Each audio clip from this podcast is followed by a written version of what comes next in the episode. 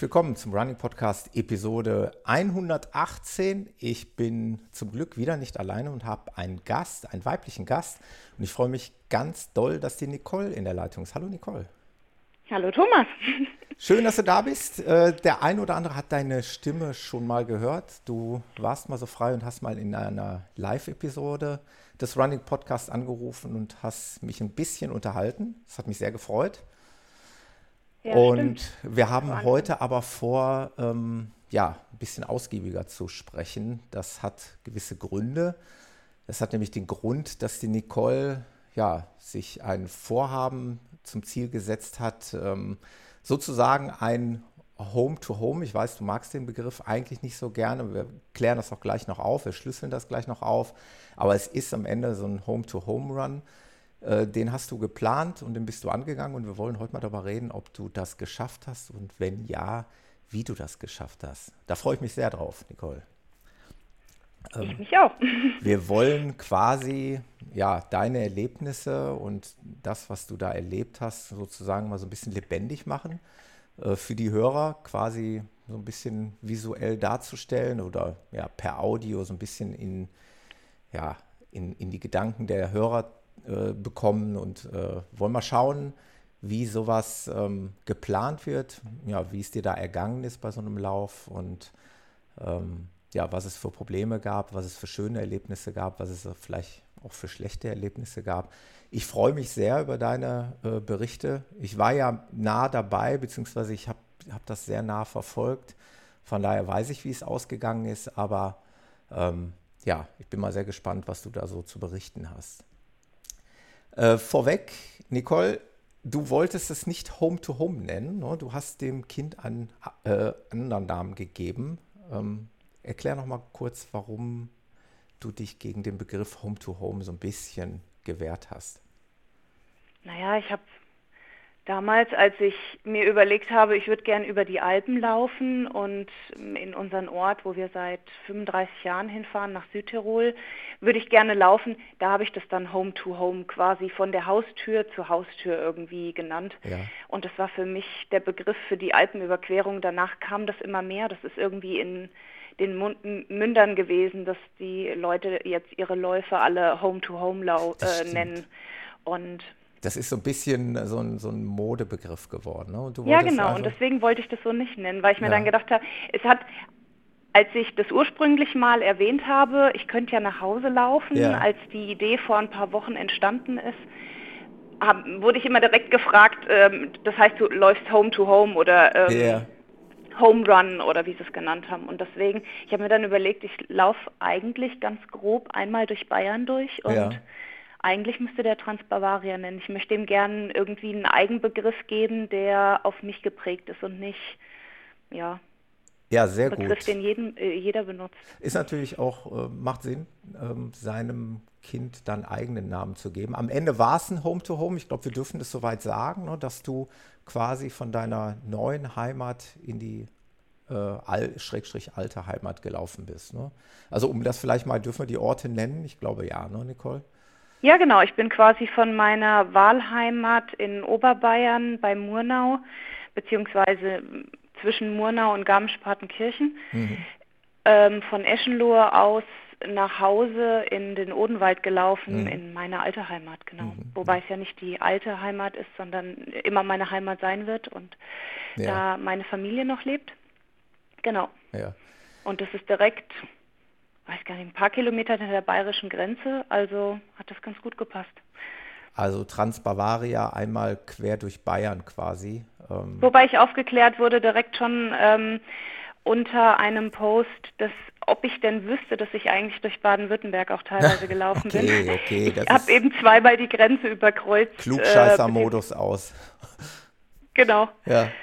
Nein, aber ist ja korrekt. Äh, darauf kommt es ja auch am Ende des Tages nicht an. Also ich finde einfach das Projekt spannend. Ähm, A, wie man auf eine Idee kommt, können wir vielleicht direkt einklinken. Ist vielleicht eine relativ einfach gestellte Frage, ist ja wahrscheinlich auch schon gefühlt hundertmal gestellt worden, aber trotzdem muss die Frage gestellt werden, wie kommt man auf die Idee und, und warum macht man das? Ähm, brauchtest du irgendwie jetzt in dieser Corona-Krise ein besonderes Ziel oder hat, hätte das mit Corona gar nichts zu tun? Hättest du es auch ohne Corona sowieso gemacht? Oder ja, das weiß ich nicht. Wäre jetzt Corona nicht gekommen, dann kann ich gar nicht sagen, ob ich das gemacht hätte. Wahrscheinlich schon, aber. Aber weil dann vielleicht andere Veranstaltungen im Fokus gestanden hätten, hätte es vielleicht so in der Form gar nicht stattgefunden. Stimmt, ja, genau. Oder? Hätte das gar könnte, nicht geklappt. Ja, ja. Aber das ist aus vielerlei Gründen entstanden. A ist das meine Art mittlerweile zu reisen, einfach irgendwo hinzufahren, hinzufliegen, bevorzugt auch auf Inseln und dann meine, also Side-Jogging ähm, nenne ich das immer, einfach die, die Ortschaften und die Länder kennenzulernen. Das kann man natürlich auch in Deutschland machen. Mhm. B kam dann Corona und alle Wettkämpfe sind ausgefallen, so dass ich mir überlegt habe, wie kann ich mich anderweitig bei Laune halten, mhm. weil ja immer noch eigentlich die große Transalp vor der Tür stand, die bis dato noch nicht abgesagt wurde. Die wurde ja zwei, drei Tage vor meinem Lauf dann letztendlich ab abgesagt, also der Transalpine ja. Run im ähm, September. Der ist abgesagt und, für dieses Jahr und findet dann erst wieder nächstes Jahr statt. Genau. Mhm. Die haben keine anderen Möglichkeiten gesehen. Mhm. Und ähm, also wie kann ich mich anderweitig bei Laune halten? Und dann hatte ich, das ist alles durch einen blöden Spruch entstanden. Ich habe irgendwie gesagt, wenn in, in Bayern alle Stricke reißen und ähm, man das Haus, also wenn man, wenn man nichts mehr machen kann, ich habe ja einen guten Sport, dann laufe ich halt nach Hause. Ja wenn die Apokalypse ausbricht, dann, dann laufe ich nach Hause zu meiner Familie. Und irgendwie war das dann im Kopf und wie das dann immer so ist bei meinen Ideen, dann ist das da geblieben. Muss es auch umsetzen. Ja, ja, man überlegt dann, wäre das wirklich möglich? Wie viele Kilometer wären das dann eigentlich? Dann guckt man mal im Handy ein bisschen, dann ja, hat man mal ein bisschen recherchiert, wo würde ich denn da vorbeilaufen? Oh, da ist eine schöne Stadt, eine Altstadt. Auch da würde ich eigentlich auch gern mal hin. Hört sich wirklich und so spannend ist es dann an. Entstanden. Du hast auch mal irgendwo in deinen Post geschrieben, das hat so ein bisschen was auch von Pilgern, ne? nur, nur dass es halt ein dauerhaftes Laufen im Idealfall ist. Ich meine, du wirst gleich vielleicht noch äh, mal so ein paar Einblicke hier uns kundtun, äh, ob es denn immer Laufen war oder ob es auch vielleicht mal ein Stück weit Wandern war. Aber hat das was mit Pilgern auch zu tun? Vom Gefühl her? habe mich gestern erst äh, mit einer Bekannten und Läuferin darüber unterhalten, was eigentlich der Unterschied ist ja. zwischen Wandern, Pilgern, Laufen. Äh, außer, ich glaube, der größte Unterschied ist im eigenen Kopf. Mhm. Also ich habe das Pilgern genannt, ich habe es genau genannt, es ist eigentlich wie Pilgern nur schneller. Ja. Weil dieses Pilgern ist ja, du bringst quasi dich und deine ja, alles, was du mit dir trägst, irgendwie an den nächsten Ort und lernst unterwegs quasi ähm, neue Orte, Menschen kennen. Und das ist ja beim Laufen nicht anders. Du läufst nur ein bisschen schneller und hast einen anderen Bewegungsablauf, aber ähm, ja, ich habe mich ein bisschen wie ein Pilger gefühlt, weil ich alles an meinem Körper getragen habe, was ich mit mir hatte. Kein, kein großes Gepäck, keinen großen Rucksack, kein, kein Trolley mit mir getragen habe. Ja, das ist, das ist das Spannende, worauf wir gleich auch noch zu sprechen kommen wollen, weil ich bin mir sicher, dass der eine oder andere interessiert ist. Ich will nicht sagen, dass es jetzt gleich jeder nachmachen möchte, aber vielleicht der eine oder andere und den wird es dann interessieren, wie du das geplant hast, äh, ja, eben vom Material, wie du das im Vorfeld von der Routenplanung geplant hast und wie es dann am Ende umgesetzt hast. Und ganz am Ende werden wir natürlich noch die Frage klären, das schreibe ich mir gerade nochmal auf, äh, ist natürlich eine ganz logische Frage, was würdest du anders machen? Welche Fehler hast du vielleicht dann doch gemacht in der Planung, wenn es denn welche gab? Ähm, das wollen wir ganz am Ende äh, nochmal aufklären. Aber vielleicht nochmal vorne an. Fehler macht man immer. Ja, genau. Fehler sind dafür da, äh, um gemacht zu werden, um sie dann, äh, ja, um, um, Dinge besser zu verstehen und dann das nächste Mal eben anders zu machen. Ne? Genau. Bevorzugt kurz davor und dann sollte man sie eigentlich nicht mehr machen, und, aber es läuft natürlich immer anders, als man plant und umso weniger man plant bei sowas, habe ich jetzt gemerkt, umso besser ist es. Ja, und dafür hab, haben wir ja hier diesen wunderbaren Podcast, damit die anderen äh, Läufer, die sowas mal machen möchten, nicht die gleichen Fehler machen. Ja, können wir ja hier deine Erfahrungen mal zum Besten geben. Wobei das jeder anders macht. Also ja. es ist auch schwierig, jemanden nach seiner Meinung dazu zu fragen, weil du eigentlich nur kleine, spezielle Dinge fragen ja. kannst. Zum Rucksack, zu, zu den Schuhen, zu den Socken, zu vielleicht wie viel trinkt man und so weiter. Aber ansonsten, dieses ganze ähm, Konstrukt ist eigentlich bei jedem anders. Ja, ja, das glaube ich. Fangen wir doch mal chronologisch ganz vorne an, also chronologisch in diesem Projekt. Ähm, als du dann den Entschluss gefasst hast, klar, da braucht man ein Zeitfenster. Das ist auch äh, sehr individuell von jedem zu gestalten. Ne? Also in dem Fall sollten es ja acht Etappen werden. Das heißt, man braucht also mindestens mal eine gute Woche äh, Freizeit, in der man das dann planen kann. Das lassen wir jetzt mal außen vor. Das muss jeder für sich selber dann klar kriegen. Aber wie bist du dann die, ähm, ja, die Planung der Etappen angegangen? Das würde mich mal interessieren. Du hast einen Startpunkt, den kennst du, und du hast einen Endpunkt, den kennst du auch ziemlich genau. Aber dazwischen wirst du dich nicht so wahnsinnig gut auskennen. Wie bist du da vorgegangen? Hast du ein Lineal genommen und hast da eine Linie gezogen und hast geguckt, welche Orte sind da ungefähr? Ähm, hast dann Google Maps oder andere Tools zu Rate gezogen, um dir da die Routen zu berechnen?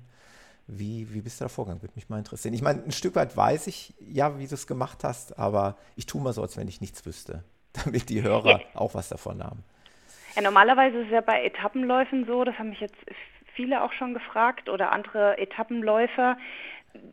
Normalerweise wählt man ja die Etappen aus nach, zum Beispiel wenn ich jetzt einen Weitwanderweg äh, laufen möchte oder ich möchte einen, einen speziellen Ort sehen, dass ich da einen expliziten Weg mir einplane und bei mir war es ja eigentlich ganz anders, weil ich das von vornherein, das, das Pferd von hinten aufgezäumt habe, dass ich im Prinzip nur Start und Ziel hatte mhm. und der Weg dazwischen war völlig frei. Mhm. Also die Idee hatte ich dann im Kopf und habe dann gedacht, okay, wie viele Kilometer sind das eigentlich? Mit dem Auto fahre ich circa 420.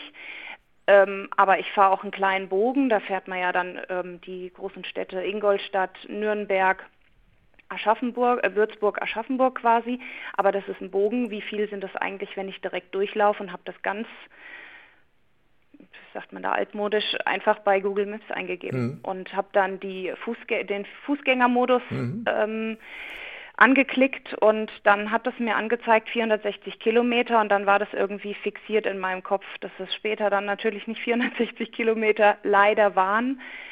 Ähm, ist eigentlich klar, war mir in dem Moment irgendwie nicht, also ich habe diese 460 Kilometer einfach fixiert ja. und dann ähm, einfach grob geguckt, okay, das könnte eine Etappe sein, was ist da für eine Stadt, dass da einfach auch ein richtiger Ort ist, wenn es möglich ist, irgendwas Schönes, was man sich angucken kann, weil ich dazwischen natürlich diese, war da, Bad Mergentheim und ähm, die, diese ganzen Orte, äh, Dinkelsbühl und so, Harburg, das hat mir natürlich jetzt was gesagt, aber ich wusste jetzt nicht, was ich mir da angucken kann. Also ja. habe ich mir für mich vorgenommen, dass ich mir das grob auf den Zettel schreibe, einzelne Etappen ungefähr immer zwischen grob 40 und 60 Kilometern, mhm. so dass ich einen schönen Anlaufpunkt abends habe und habe mir dann immer für jeden Tag quasi ein Highlight vorgenommen. Ja. Also einen schönen Ort, den ich mir angucken möchte, irgend, irgendeine Strecke. Es gibt zum Beispiel diese Top Trails of Germany.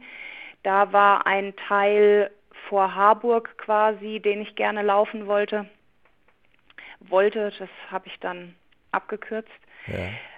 Also ja, so bin ich das quasi angegangen. Ganz grob, so war der Anfang davon und dann natürlich wird das immer konkreter.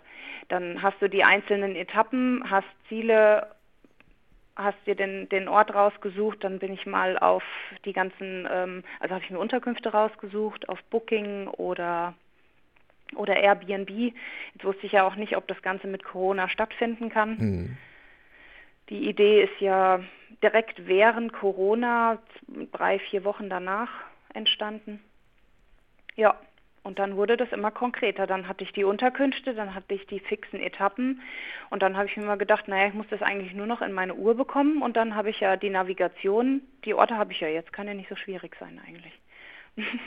Ja, Wahnsinn. Also ähm, du bist da wirklich konkret vorgegangen, hast wirklich deine Unterkünfte im Vorfeld gebucht, bist ja ein Teilrisiko eingegangen, falls das Projekt doch mal nicht gestartet werden kann, aus welchen Gründen auch immer. Oder waren die äh, Unterkünfte noch stornierbar? Ähm, wie, wie wäre das gewesen im Zweifelsfall? Oder wenn du das äh, Projekt, wir wissen es ja noch nicht, unterwegs abgebrochen hättest, ähm, hättest du da noch äh, Unterkünfte stornieren können oder war das dann dein persönliches Risiko? das war von vornherein meine Herangehensweise, dass ich gedacht habe, das kann wegen Corona sowieso nicht stattfinden. Hm. Ich habe es jetzt in meinem Bericht mal so geschrieben, wahrscheinlich habe ich die Tour deswegen auch geplant, ja. weil, weil zu 50 Prozent immer die Möglichkeit bestand, dass das gar nicht stattfinden kann. Ja. Und die ersten drei Unterkünfte ähm, waren auch privat, also über diese Airbnb-Plattform und die habe ich ganz zum Schluss erst gebucht. Also die Unterkünfte, die ich quasi nicht stornieren konnte, die hatte ich gar nicht erst gebucht, mhm. weil ich wusste, die, ja, da warte, da warte ich lieber noch eins, zwei, drei Wochen. Ich weiß in Summe gar nicht mehr genau, wie viele Wochen ich insgesamt Zeit hatte. Ich glaube um die sechs Wochen, fünf, sechs Wochen. Und ähm, ja, dann habe ich die restlichen fünf so gebucht oder, oder vier waren es dann nur noch, die, ähm, die ich auch stornieren konnte. Ja. Ja, ich glaube, das ist, äh, das ist auch eine wichtige, wichtige Sache, dass du feste Anlaufpunkte hat, hattest, ne? also dass du ein, festes Ziel hattest. Wie du es gerade schon betont hattest, du sagtest, du hast da eventuell noch ein Highlight, was du da irgendwie dir mal angucken kannst. Du hast eine feste Unterkunft, wo du dann weißt, da ist mein Bett da kann ich was essen. Wobei andere Läufer mir empfohlen haben, dass man sich immer quasi die ähm, die also Variablen einbauen soll. Die, die Füße sind voll mit Blasen, du ja. kannst nicht laufen, ja. du hast irgendwie äh, Magenprobleme. Dass du es mal oder, verkürzen kannst, oder wie? Nee, nicht verkürzen, sondern dass hm. du auch die Möglichkeit hast, eine Etappe vielleicht auszusetzen. Ach so. Und da habe ich gesagt, okay, im Notfall setze ich mich sowieso in Zug. Ich ja. laufe drei oder viermal am Tag, äh, am Tag an irgendwelchen Zugstrecken mhm. vorbei. Im Notfall setze ich mich einfach in Zug. Und dadurch, dass ich die Option hatte, ja. habe ich mir gar nicht Plan ähm, ähm, C, D, E überlegt, sondern es gab einen Plan A, das heißt, ich laufe von zu Hause in die Heimat ja. und Plan B war, wenn alle Stricke reißen, dann storniere ich die restlichen vier Unterkünfte ja. und selbst wenn, dann hätte ich eben 200 Euro an Unterkünften vielleicht ja, noch gezahlt. Okay. Restrisiko und setze mich in den nächsten Zug und fahre nach Hause. Ja. Und dann unterwegs kam erst, okay, was mache ich jetzt morgen? Im Moment geht gar nichts mehr wie kürze ich ab und dann unterwegs natürlich so an Tag, an Tag vier kommen dann irgendwann die, die Ideen, dass man vielleicht auch einfach an der Landstraße entlang beziehungsweise den Feldweg an der Straße entlang läuft und nicht irgendwie noch den Zickzack durch den Wald läuft, weil ja. man sich ja ursprünglich gedacht hatte, das ist der schönste Weg, aber eigentlich ist es egal, weil man will nur ankommen. Ja, absolut verständlich.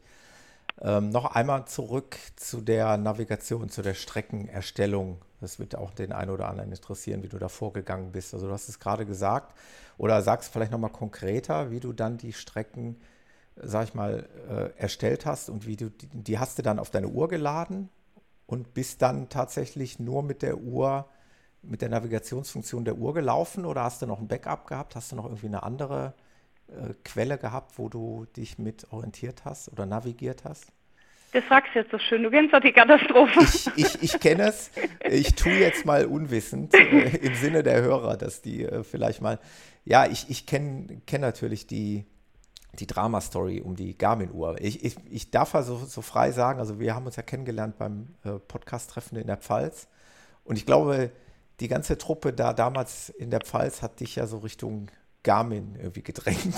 Hat dich nee, genötigt. da gab es auch äh, den Polar-Anhänger. Ja, da gab es auch den Polar-Anhänger, aber es gab überwiegend Garmin-Anhänger und die gesagt haben, Nicole, Mensch, hier, du musst dir so eine Uhr zulegen.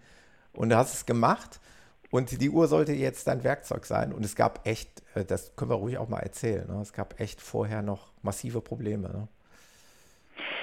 Erzähl mal. Ja, kurz ich hatte mir das auch gar nicht so vorgestellt. Also man hat dann eigentlich, wenn man nur so kurze Zeit hatte, Gott sei Dank, habe ich nicht zehn Wochen geplant, weil dann hätte ich es wahrscheinlich nicht mehr gemacht. Ja. Also ich glaube, umso länger ich geplant hätte, umso mehr Pro Probleme hätte ich gesehen, umso weniger hätte ich es gemacht. Also hatte ich jetzt, sagen wir mal, vier Wochen, in denen ich mir ähm, mein Hirn zermartern konnte und in, in der ersten Woche habe ich mir noch gedacht, okay, Mist, das Gepäck. In der nächsten Woche habe ich dann gedacht, Mist, das findet jetzt wirklich statt, weil Corona ist gerade gar kein Problem mehr. Kann man das überhaupt laufen? Ja. Aber das war nur ein Teilproblem, weil ich mir immer gedacht habe, naja, ich kann ja immer noch in Zug steigen. Ich muss ja nicht laufen. Ich kann ja nichts gewinnen, ich kann aber auch nichts verlieren. Ja. Und dann war das nächste Problem, wie, naviga wie navigiere ich mich eigentlich durch mhm. Deutschland? Ja, und, das ist ja eine wirklich Aber ich habe da die Uhr und habe da gar nicht so ein großes Problem gesehen, ja. bis ich mich dann tatsächlich dran gesetzt habe. Ja, okay.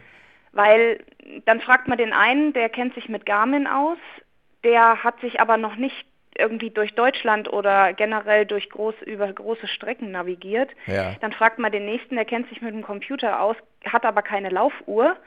Dann fragt man den nächsten, der erstellt sich alles mit dem Handy, kann das aber am Computer nicht und an der Uhr nicht, ja. kennt diese Kopplung nicht. Also es gab irgendwie niemand, der jetzt wirklich gesagt hat, okay, ich habe das auch schon so gemacht macht es so und so. Und der hatte dann vielleicht sogar noch eine andere Uhr. Ja. Also es war ein bisschen schwierig. Ich habe mich dann da selbst durchgebastelt und im Endeffekt, normalerweise, wenn ich jetzt hier in den Alpen eine Runde laufe und ich verlaufe mich sehr gerne, auch wenn man dann mehr von der Welt sieht, ist es irgendwann ab 40 oder 50 Kilometer anstrengend, wenn man noch fünf Kilometer draufbaut, weil man irgendwo falsch abgebogen ist. Also mache ich das normalerweise hier jetzt so, seitdem ich die Uhr habe, dass ich auf dem Handy mit der Garmin-App mir die Route erstelle und das dann im Prinzip einfach nur auf, mein, äh, auf die Uhr ziehe mhm. und dann losgelaufen bin. Aber von vornherein hatte diese Navigation irgendwie, wie sagst du so schön, einen Bug drin. Mhm. Also irgendwas hat da nicht, hat da dran nicht funktioniert, weswegen das immer lang gerechnet hat, das GPS nicht gefunden. Dann habe ich irgendwann gemerkt, und? ich kann die? Nicole hm? hat mich gefragt, äh, sag mal, kann das denn sein, dass das dauert hier ewig, bis da mal irgendwie die Navigation startet und äh, ich war Aber ich dachte, das ist normal. Ja, und ich. Ich, dachte, das ist normal. Nein, das, das ist nicht normal und ja, und dann ist das äh, eingetreten, was eigentlich ja, würde ich mal fast sagen, was, was der Worst Case ist. Ne? Also ja, aber weißt du noch, vor ein paar Monaten bin ich mal losgelaufen, habe zu dir gesagt, ich bin losgelaufen, habe die Strecke gestartet und dann auf einmal war sie weg. Also ja. ich habe zwar noch die Karte gesehen, aber nicht mehr diesen lila, die lilane Strecke, die ich laufen muss. Ja. Und da hast du noch gesagt, okay, da stimmt irgendwas nicht. Ja. Da wusste ich noch nicht, dass das GPS-Signal da sein muss, bevor ich die Strecke starte. Also habe ich quasi Learning by Doing. Ja. Und jetzt Freit ich bin mittwochs losgelaufen und freitags habe ich meinen Testlauf gemacht, wobei ja dann auch alles wirklich schief gelaufen ist, ich alles falsch gemacht habe. Und da habe ich die Strecke gestartet, ähm, eine Teststrecke und dann saß ich 20 Minuten hier unten vor der Tür und habe noch gedacht, Mist, jetzt funktioniert es tatsächlich nicht. Mhm. Scheiße, was mache ich jetzt? Und dann habe ich dir, glaube ich, geschrieben mhm. und du gesagt, oder, oder ein paar Tage später erst, wo du gesagt hast, nee, da stimmt irgendwas nicht, eigentlich ist das GPS das bei mir schnell. sofort da. Genau. Und ich weiß nicht warum, ich habe mich immer noch darauf verlassen, dass ich ja einfach nur loslaufen brauche und ähm, das ist einfach eine Sache vom, vom Signal, ähm, das wird schon funktionieren. Äh, wahrscheinlich war das der erste Fehler in ja. der ganzen Verkettung. Und dann dienstags bin ich nochmal, ich habe so ein Ritual, dass ich vor Wettkämpfen oder vor langen Läufen mich quasi abends nochmal einlaufe, um meine, meinen Beinen zu zeigen, was sie dann am nächsten Tag machen müssen, um die nochmal ein bisschen bei Laune zu halten, nur so anderthalb, zwei, zweieinhalb Kilometer und bin die Strecke gelaufen und die Navigation hat auch überhaupt nicht funktioniert. Mhm. Und dann bin ich auf die glorreiche Idee gekommen, am Dienstagabend vor der Tour um 18.50 Uhr in dem Geschäft anzurufen, wo ich die Uhr gekauft habe, weil ich gesagt habe, jetzt funktioniert gar nichts mehr mit der Navigation. Ich will morgen eine Tour starten und habe mich mit dem Herr darüber unterhalten und da sagt er, nee, Sie machen alles richtig, da stimmt irgendwas mit der Uhr nicht. Da habe ich gesagt, was soll ich denn da jetzt machen? Mir wurde empfohlen, dass ich die Uhr zurücksetzen kann. Geht da viel verloren oder sind dann, nee, Ihre Strecken sind dann noch drauf. Das dürfte kein Problem sein, weil die haben Sie ja in Ihrer App drin. Hm. Sie setzen nur die Uhr zurück. Das ist wie wenn Sie Ihr iPhone auf die Werkseinstellung zurücksetzen und dann ist eigentlich noch alles da, quasi. Ja, das habe ich dann gemacht. also Nicole hat einen, einen Abend vor der großen Tour nochmal eben die Uhr zurückgesetzt und musste dann nochmal äh, so ein bisschen was äh, einrichten. Wir hatten auch noch ein bisschen Kontakt. Ich konnte da zum Glück auch noch mal einen kleinen Beitrag zu leisten. Aber am Ende, um es mal kurz zu fassen, die Uhr hat danach wieder einwandfrei funktioniert und äh, die hat dann auch während der Tour ihre Dienste so geleistet, wie du es dir vorgestellt hast?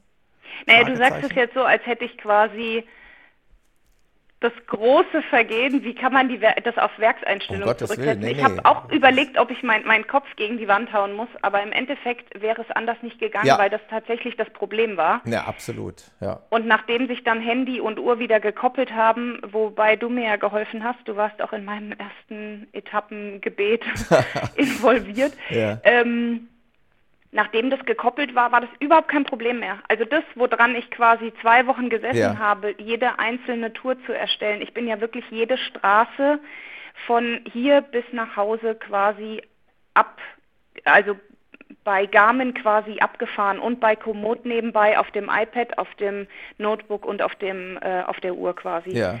Und dann bin ich losgelaufen, es hat einfach funktioniert. Ich habe den ganzen ersten Tag, ich hatte eine, kurzzeitig eine Begleitung, die mit mir gelaufen ist ab Murnau und ich habe, ich glaube, 14 Mal gesagt, habe ich schon gesagt, wie toll das ist, dass die Navigation funktioniert? Es konnte natürlich niemand verstehen außer mir. Ja, und ja. hier vielleicht, ja. ist Wahnsinn. Es hat bis zum letzten Tag, es hat, überhaupt keine Mucken mehr gemacht. Das Einzige, was ich vielleicht gut.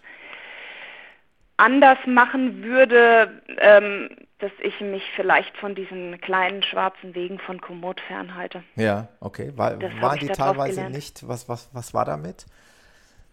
Naja, im Prinzip, also so ab der, ich glaube, bei der fünften Etappe war es das erste Mal, dass ich an einem in einem Wald stand, wo überhaupt kein Weg war. Da war ah, zwar okay. eine kleine Schneise zwischen den Bäumen irgendwie, aber da war überhaupt kein Weg zu erkennen. Ja. Also bin ich quasi im einmal an den Rehen durch die Zecken und wieder den ganzen Weg zurück und habe mich dann selbst navigiert, ja. weil, wie du vorhin gefragt hast, mein Backup war dann Dienstagabend um 19 Uhr noch die ganze Welt bei Komo zu kaufen.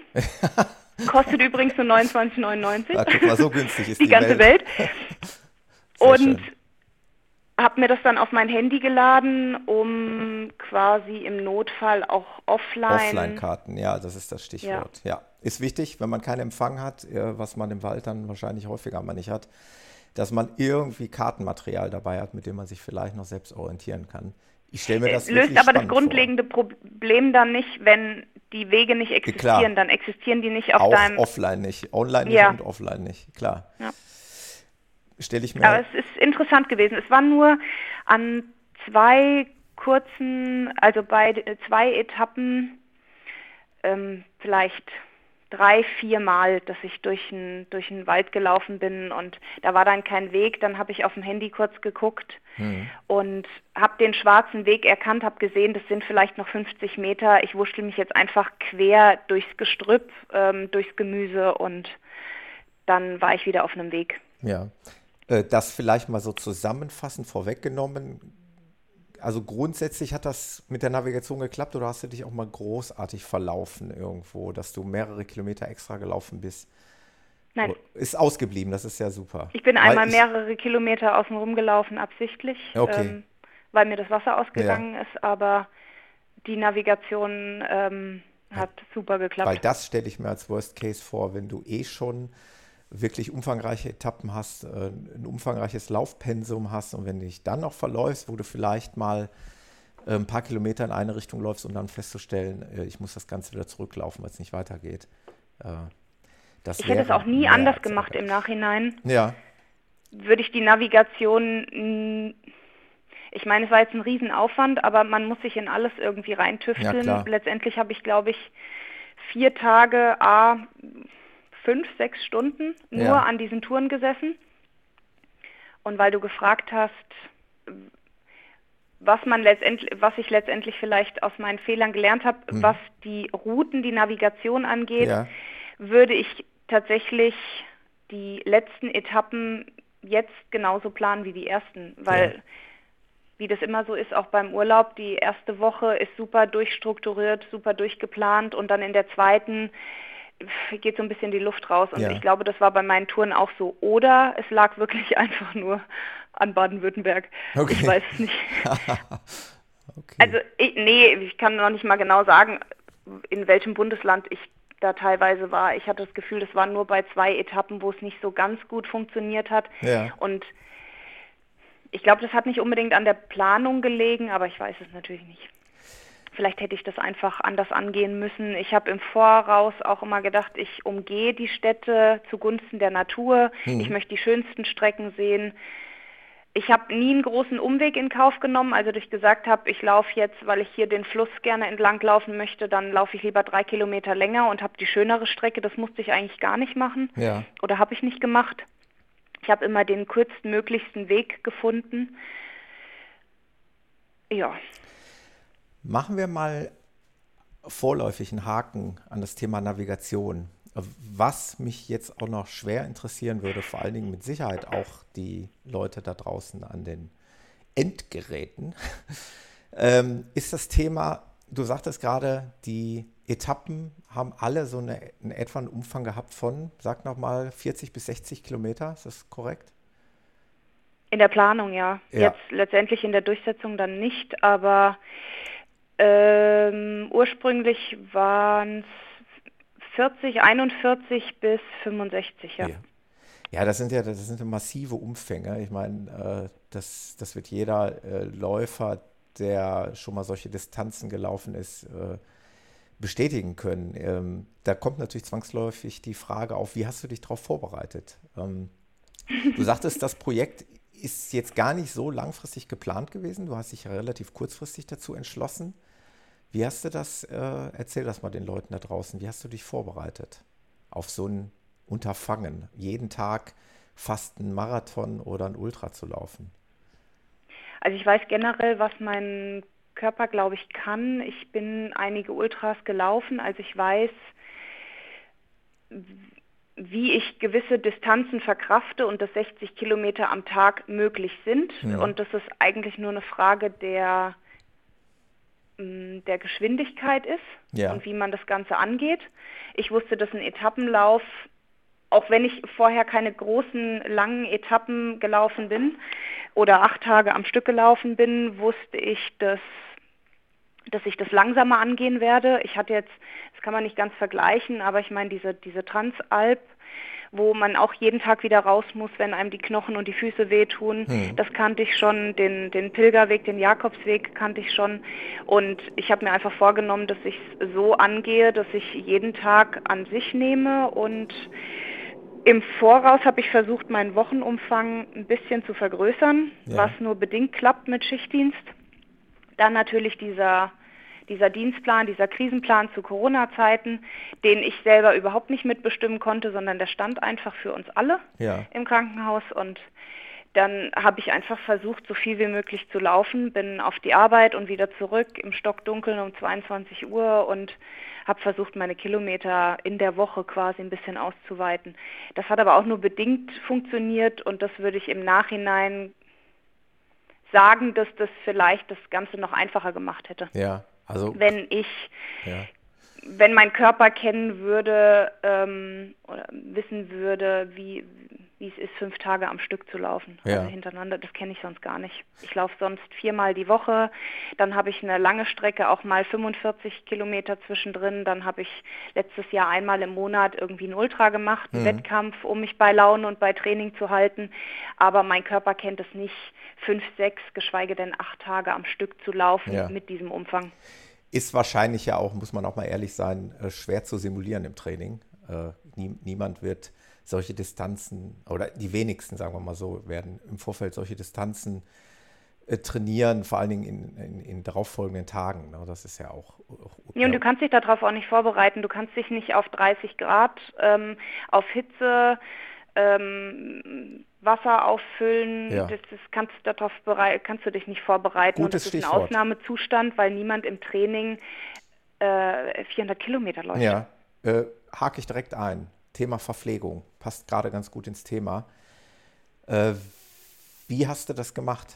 Du hast, hast gerade das Stichwort äh, Getränke gebracht. Äh, ich denke da auch gleich äh, an, wenn man über viele Stunden unterwegs ist, möchte man vielleicht auch mal was essen. Wie hast du das äh, geplant und kannst auch gleich sagen, wie hast du es umgesetzt? Und war, war, deine, war deine Planung ausreichend oder hast du Probleme gehabt? Wie, wie hast du es gemacht? Also im Endeffekt hat sich irgendwann rauskristallisiert, dass ich diese 2 Liter Trinkblase nicht ganz füllen kann, weil es sonst alles nicht mehr gepasst hätte mhm. und weil es zu schwer geworden wär, wäre. Also hatte ich jeden Tag 1,6 Liter als Voraussetzung, also morgens quasi mit dabei. Ja. Ich habe dann ab der dritten Unterkunft hatte ich ja auch keine privaten Unterkünfte mehr und musste mich nicht mehr selber drum kümmern und morgens zum Bäcker gehen, sondern hatte das quasi in dem Hotel mit dabei, ja. das Frühstück und habe mir dann immer einfach Ach so, hast du eine Stulle gemacht, wie man hier im Ruhrgebiet sagen würde. Stulle, ich habe mir quasi eine Semmel to go geschmiert ja. und dann ja, waren manchmal noch ein kleines Croissant oder so, aber ja. sowas wie Apfel oder so, das geht, geht dann leider nicht, das ist zu, zu, zu, zu schwer, zu, zu groß. Ja, okay. Ich habe dann meistens versucht, gut zu frühstücken, habe morgens mein ganz normal eine Semmel gegessen ja. und einen Kaffee getrunken. Habe mir dann eine, eine, Stunde Pause gegeben, in der ich meinen Rucksack befüllt und gepackt habe, ausgecheckt habe, ja. ähm, damit ich nicht direkt nach dem Frühstück loslaufe. Und dann war meistens, also dann, dann schleicht sich so eine Routine ein. Mhm. Meistens mhm. bis 11 Uhr hatte ich so 20 bis 25 Kilometer. Und da kam dann eben mein, ähm, mein zweites Frühstück raus. Ja. Und dann. Da hast du äh, dich irgendwo an den Wegesrand gesetzt und hast dann nochmal gefrühstückt. Ja, genau. Hm. Die ersten Tage habe ich immer noch versucht, den perfekten Picknickplatz zu finden und irgendwann, also irgendwie an dem See und ich hatte ja auch ein kleines Handtuch dabei und dann habe ich mir das immer so nett vorgestellt, aber irgendwann habe ich einfach auf die Uhr geguckt, okay, ich bin jetzt auch bei 20, 22 Kilometer, ich fange an Hunger zu bekommen ja. und dann habe ich gegessen und dann war ich meistens zwischen 16 und 17 Uhr in der nächsten Unterkunft und da habe ich dann richtig gegessen. Und ja. unterwegs war ich, sagen wir mal, an drei, vier Tagen einkaufen, habe dann diese kleinen Studentenfutterpäckchen, die man gut einpacken kann. Pickup war ja. meins. Eine ja. Fünferpackung Pickup, so kleine Müsli-Riegel, mhm. ähm, was Süßes. Snickers ist immer gut, Snickers schmilzt nicht, Snickers friert nicht. Genau, und so habe ich mich da, also es ist nicht unbedingt das Gesündeste und ich hatte auch keine Gels mehr dabei, weil du natürlich nicht in einem, in einem Supermarkt ein Gel wirklich findest. Ja. Ähm, Sportläden habe ich gar nicht aufgesucht. Ich hatte mir in die Unterkünfte nichts geschickt. Da hatte ich mir vorher viel Gedanken drüber gemacht, aber das braucht man nicht. Ich brauche kein Gel, wenn ich wenn ich auch was essen kann. Mein Magen verträgt das ganz gut hm. unterwegs. Der verträgt normalerweise bis auf bei längeren Etappen anscheinend ja eigentlich alles. Was ich gemacht habe, war an Tag zwei bin ich direkt, also ich bin hier zum Ammersee gelaufen und direkt am Ammersee aus der Unterkunft, aus der privaten raus und auf dem Weg zum Bäcker bei einer Apotheke vorbeigelaufen und habe mir so Elektrolyte geholt, hm. weil ich gemerkt habe, da da ist Bedarf. Es war ziemlich warm am ersten Tag und da habe ich gleich gemerkt, okay, da hätte ich mir was mitnehmen müssen. Ja. Aber da ist natürlich auch nicht viel Platz im Gepäck. Du kannst ja nicht ja für acht Tage A zwei Liter Elektrolytpulver mitnehmen. Na klar, ja. Ähm, das ging aber so auch ganz gut und dann habe ich zwischendrin immer mal mir eine Cola gegönnt. Ja. Das ist sowieso mein Heilmittel beim Lauf, wenn die Energie nachlässt. Bisschen ja, das Koffein, Zucker. Ist bei, ist bei mir auch so, ja. Greife ich gerne bei Laufveranstaltungen dazu. Also das wird ja auch immer ganz gerne mal angeboten. Gerade so im äh, in der letzten oder in der zweiten Hälfte oder im letzten Drittel eines Rennens ist das immer noch mal ein ganz guter Kick. Ja, voll. Ähm, gut. Problem ist nur, es kommt natürlich alles anders, als du ja, es sonst ja. kennst. Und ich habe ganz anders gegessen, viel schlechter gegessen, viel weniger vertragen, ja. als ich das sonst eigentlich kenne. Was heißt vertragen? Okay. Also ich hatte einfach, es ging einfach nichts rein. Ja, kenne ich sonst okay. gar nicht. Ich bin das bei einem Wettkampf wahrscheinlich die einzige Frau, die sonst zunimmt. ja, aber das ist ja tatsächlich ein, ein, Phänomen, was, was ja vielen Ultraläufern irgendwann mal begegnet, also mir im Übrigen auch, dass äh, je länger die Distanzen werden, dass das mit der Nahrungszunahme oder teilweise sogar auch im schlimmsten Fall Wasserzunahme echt schwierig wird. Und dann wird es natürlich zu einem großen Problem irgendwann. Hattest du das schon? Ich hatte das auch schon, ja. Also ich nicht so in solchem Umfang, wie, wie ich es von anderen Läufern kenne, die wirklich gar nichts mehr essen und trinken konnten. Ähm, wo dann aber auch letztendlich die Energie schnell zu Ende ist. Aber ich kenne das vom Gefühl her, dass man irgendwann äh, sich zwingen muss, was zu essen, weil man ja, weiß, genau. man braucht ja ein bisschen Energie, man muss was äh, reinschieben, obwohl man eigentlich gar keinen Hunger hat, also so absolut keinen Hunger hat und auch keinen Appetit hat. Äh, das will geübt sein. Also ich habe es auch tatsächlich vor meinem 100 Kilometer Lauf im Training mit dem äh, geschätzten Kollegen vom, äh, na, Quat, äh, na, jetzt fällt mir gerade der Name nicht ein. Egal, äh, wir haben es trainiert und der sagte zu mir auch im, im Trainingslauf, äh, du musst es jetzt einfach essen, auch wenn du keinen Hunger hast. Und er hatte recht. Ähm, man muss es trainieren ähm, weil sonst die Energie natürlich dann irgendwann ausgeht. Aber ja, wobei ich das sonst nicht kannte, weil wenn ich, ich meine, mein Maximum bisher lag bei 85 Kilometer und dazwischen habe ich einfach das gegessen und getrunken, was ich wollte. Ja. Ich habe immer mehr getrunken, mm, als ich sollte, glaube ich. Ja. Ähm, was aber auch nicht unbedingt verkehrt war. Also bisher bin ich damit gut zurechtgekommen. Und du weißt ja, abends bist ja. du dann fertig. Ja ähm, also körperlich wie auch fertig mit dem Rennen und danach ist dann aber auch gut. Und die Regeneration gestaltet sich so, ähm, wie du dich auch bei dem Lauf irgendwie gefühlt hast. Also wenn es dir bei dem Lauf schon gut ging, du gut gegessen und getrunken hast, ging es dir auch danach besser. Ja, okay. Das war bisher das einzige Problem, wie schnell du danach regeneriert warst und wie, Spaß dir, wie viel Spaß dir der Lauf gemacht hat. Bei so einem Etappenlauf entscheidet es eben darüber, ob du am nächsten Tag wieder loslaufen das kannst. Ist, das ist wirklich eine spannende Frage. Können wir auch sofort da an der Stelle weitermachen. Ich hatte zwar gerade noch eine andere Frage, aber die stelle ich später. Wo du es gerade sagst, Regeneration. Wie war denn das alles in allem? Äh, wie, wie stelle ich mir das vor, wenn ich einen, einen 60-Kilometer-Lauf absolviert habe? Wie, wie, wie war es von der praktischen Seite her? Du bist dann da in deiner Unterkunft gewesen. Äh, du sagtest vorhin mal, du hast dir Ziele gesetzt oder, oder schöne Sachen, die du dir vielleicht mal angucken musst. Hast du sowas gemacht oder warst du einfach nur froh, dass du die Beine hochlegen konntest und irgendwas essen konntest oder bist tatsächlich noch in den Ort gegangen und hast dir irgendwas angeguckt? Nee, nee, nee, die Ziele auf den Tag bezogen, wo Ach ich so. gerne langlaufen okay, möchte, also während des wo Laufs. ich vorbeilaufe. Mhm. Okay. Ähm, oh ja, das hört sich jetzt ganz blöd an, aber das Ziel war zum Beispiel nach der zweiten Etappe ähm, abends in Augsburg ähm, bei einem bestimmten Thailänder zu essen oder was zu bestellen. Ja. Dass ich wusste, den ganzen Tag über, heute Abend gibt es Thai. Ja. Genau.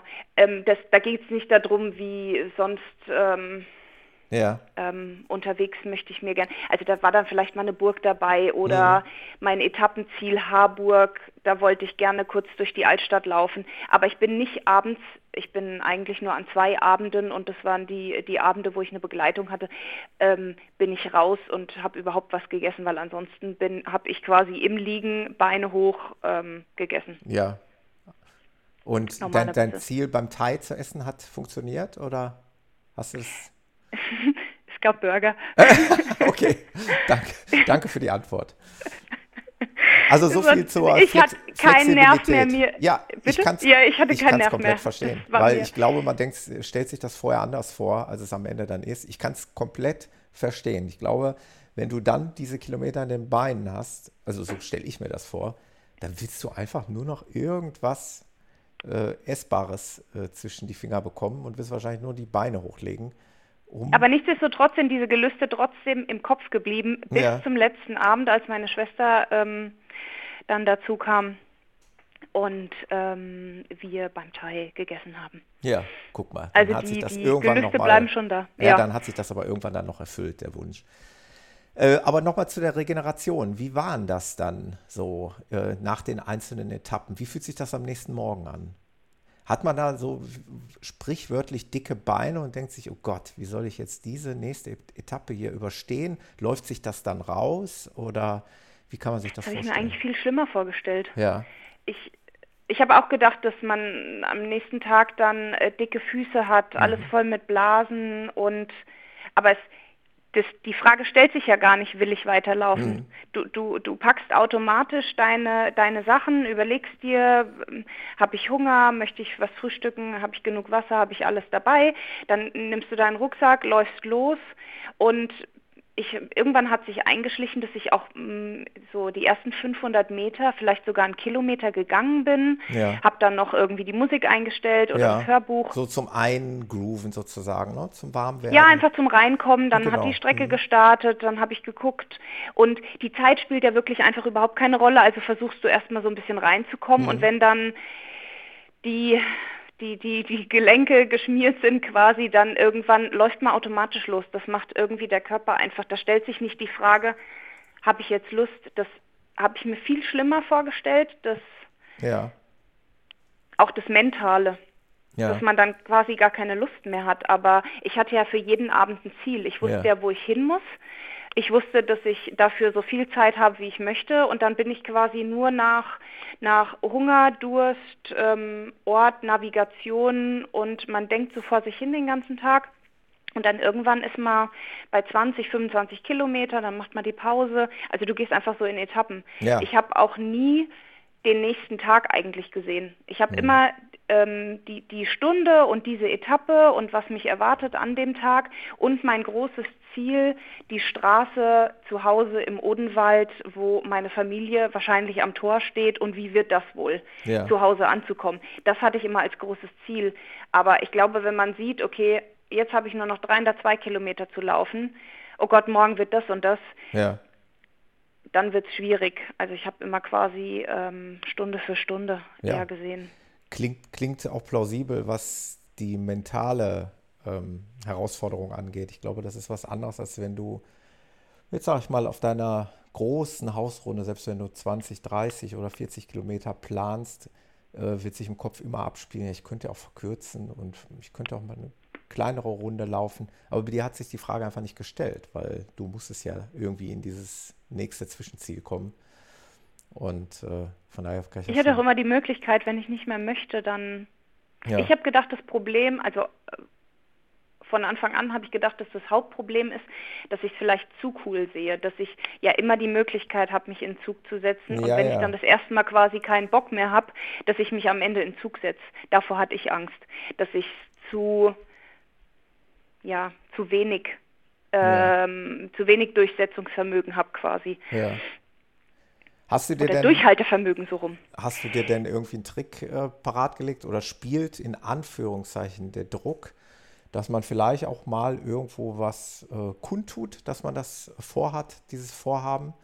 Äh, spielte das eine Rolle, das durchzuziehen, weil man sagt, okay, es gibt jetzt wenigstens mal so eine Handvoll oder vielleicht sogar ein paar Dutzend Leute, die wissen, dass ich das mache. Und äh, das alleine wird mich äh, dazu drängen, das durchzuziehen. Oder spielt das überhaupt gar keine Rolle?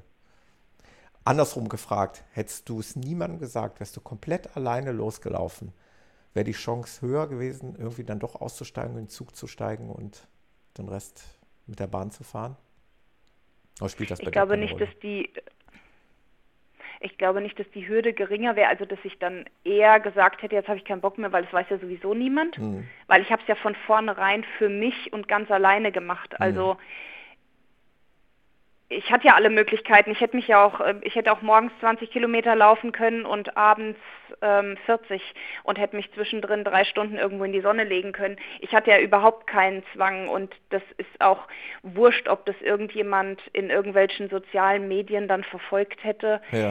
Äh, ich glaube, man denkt darüber nach, wenn ich habe bei einer Etappe zum Beispiel mal vergessen, die, die Uhr zu stoppen ja. und hatte dann zehn Kilometer mehr drauf. Da habe ich mir gedacht, okay, jetzt habe ich das Gefühl, jetzt habe ich die Leute verarscht irgendwie. Ja, okay. Aber sonst habe ich darüber gar nicht so viel nachgedacht, was, was irgendjemand denkt, wie okay. langsam oder wie schnell ich gelaufen bin oder man will das selber einfach ja. durch. Man will selber im Ziel ankommen und es gab ich habe den Bericht jetzt gerade erst geschrieben ähm, für, für ein Magazin, deswegen ähm, ist mir der Satz noch so im Kopf. Man, mhm. ähm, jetzt habe ich den Faden verloren. Ja, auf den Bericht wäre ich eh am Ende nochmal äh, zu sprechen gekommen. Da kannst du uns vielleicht gerne noch sagen, wo, wo man das vielleicht auch nochmal in schriftlicher Form nachlesen kann, wer es nochmal in Textform lesen möchte. Ähm, da werde ich dich gleich nochmal fragen.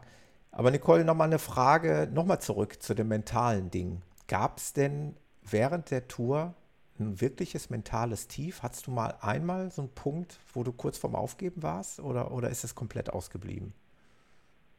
Mental? Ja, oder? Ment mental. Also du kannst es auch meinetwegen gleich äh, zweidimensional darlegen. Du kannst auch direkt das Körperliche mit reinnehmen. Gab es Punkte während der Tour, die dich fast an an den äh, Punkt der Aufgabe gebracht haben? Sowohl körperlich als auch mental? Ist, ist jetzt im, in dem Moment, kannst du es gerne. Ja, das Körperliche kam eigentlich als erstes. Ja, okay. kann man ja auch nicht beeinflussen. Das Körperliche kam als erstes. Ich wusste von vornherein, als ich das schon geplant habe, dass der dritte Tag die groß, größte Hürde wird. Mit, ich weiß nicht warum, ob das irgendjemand Kilometern? getriggert hat.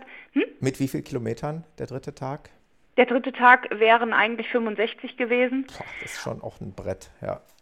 Und das, äh, das würde ich im Nachhinein anders machen. Der okay. dritte Tag ist die große Hürde, eigentlich der, quasi der große Berg, den man erklimmen muss. Also habe ich das Gefühl, ich weiß auch nicht, ob mir das jemand eingeredet hat, ob ich das so aufgeschnappt habe oder ja. ob ich das von vornherein einfach für mich wusste. Aber der dritte Tag ist, da ist die Luft draußen, äh, sprichwörtlich. Also die, ja. ich konnte körperlich nicht mehr und da habe ich gemerkt, dass ja, dann, dann hat irgendwie alles mal gezwickt. Also mhm. jedes Bein, jedes Knie, jeder Fuß hat irgendwie mal gezwickt. Die Blasen hatte ich auch schon durch. Und am dritten Tag war körperlich die Luft draußen, aber ich hatte eigentlich noch Lust weiterzumachen. Ja. Nur musste ich an dem Tag dann irgendwann abkürzen. Ja, okay. Das war der Tag mit der längsten Etappe. Da wurde es dann auch mittags warm und dann ähm, habe ich zwischendrin beschlossen, ich bin morgens schon mit total dicken Augen völlig aufgequollen und fertig, einfach als würde man krank werden. Mhm. Ich habe mich einfach irgendwie schlecht gefühlt und so bin ich schon gestartet. Dann habe ich mir zwischendrin immer vorgenommen, okay, dann gehe ich, dann mache ich eine Pause, dann habe ich auch zwischendrin ähm, zwei längere Pausen gemacht und habe mich hingesetzt, habe sogar die Schuhe ausgezogen, die Füße ins Wasser gehalten an so einem Dorfbrunnen ja. und mich in die Sonne gelegt, aber ich hatte einfach den ganzen Tag Lust, mich irgendwo hinzulegen und richtig zu schlafen. Ja. Und das habe ich leider nicht gemacht. Und dann bin ich in, wie hieß es, Donauwörth angekommen, ähm, als, ja, es war leider nicht das Etappenziel, und von Donauwörth wären es nochmal 20, 21 Kilometer weiter gewesen bis zu dem Etappenziel in Harburg. Ja. Und da wäre es nochmal den Berg, also Berg in Anführungsstrichen, runtergegangen und hinten nochmal hoch, mhm. um da, und das nochmal über 21 Kilometer. Ja.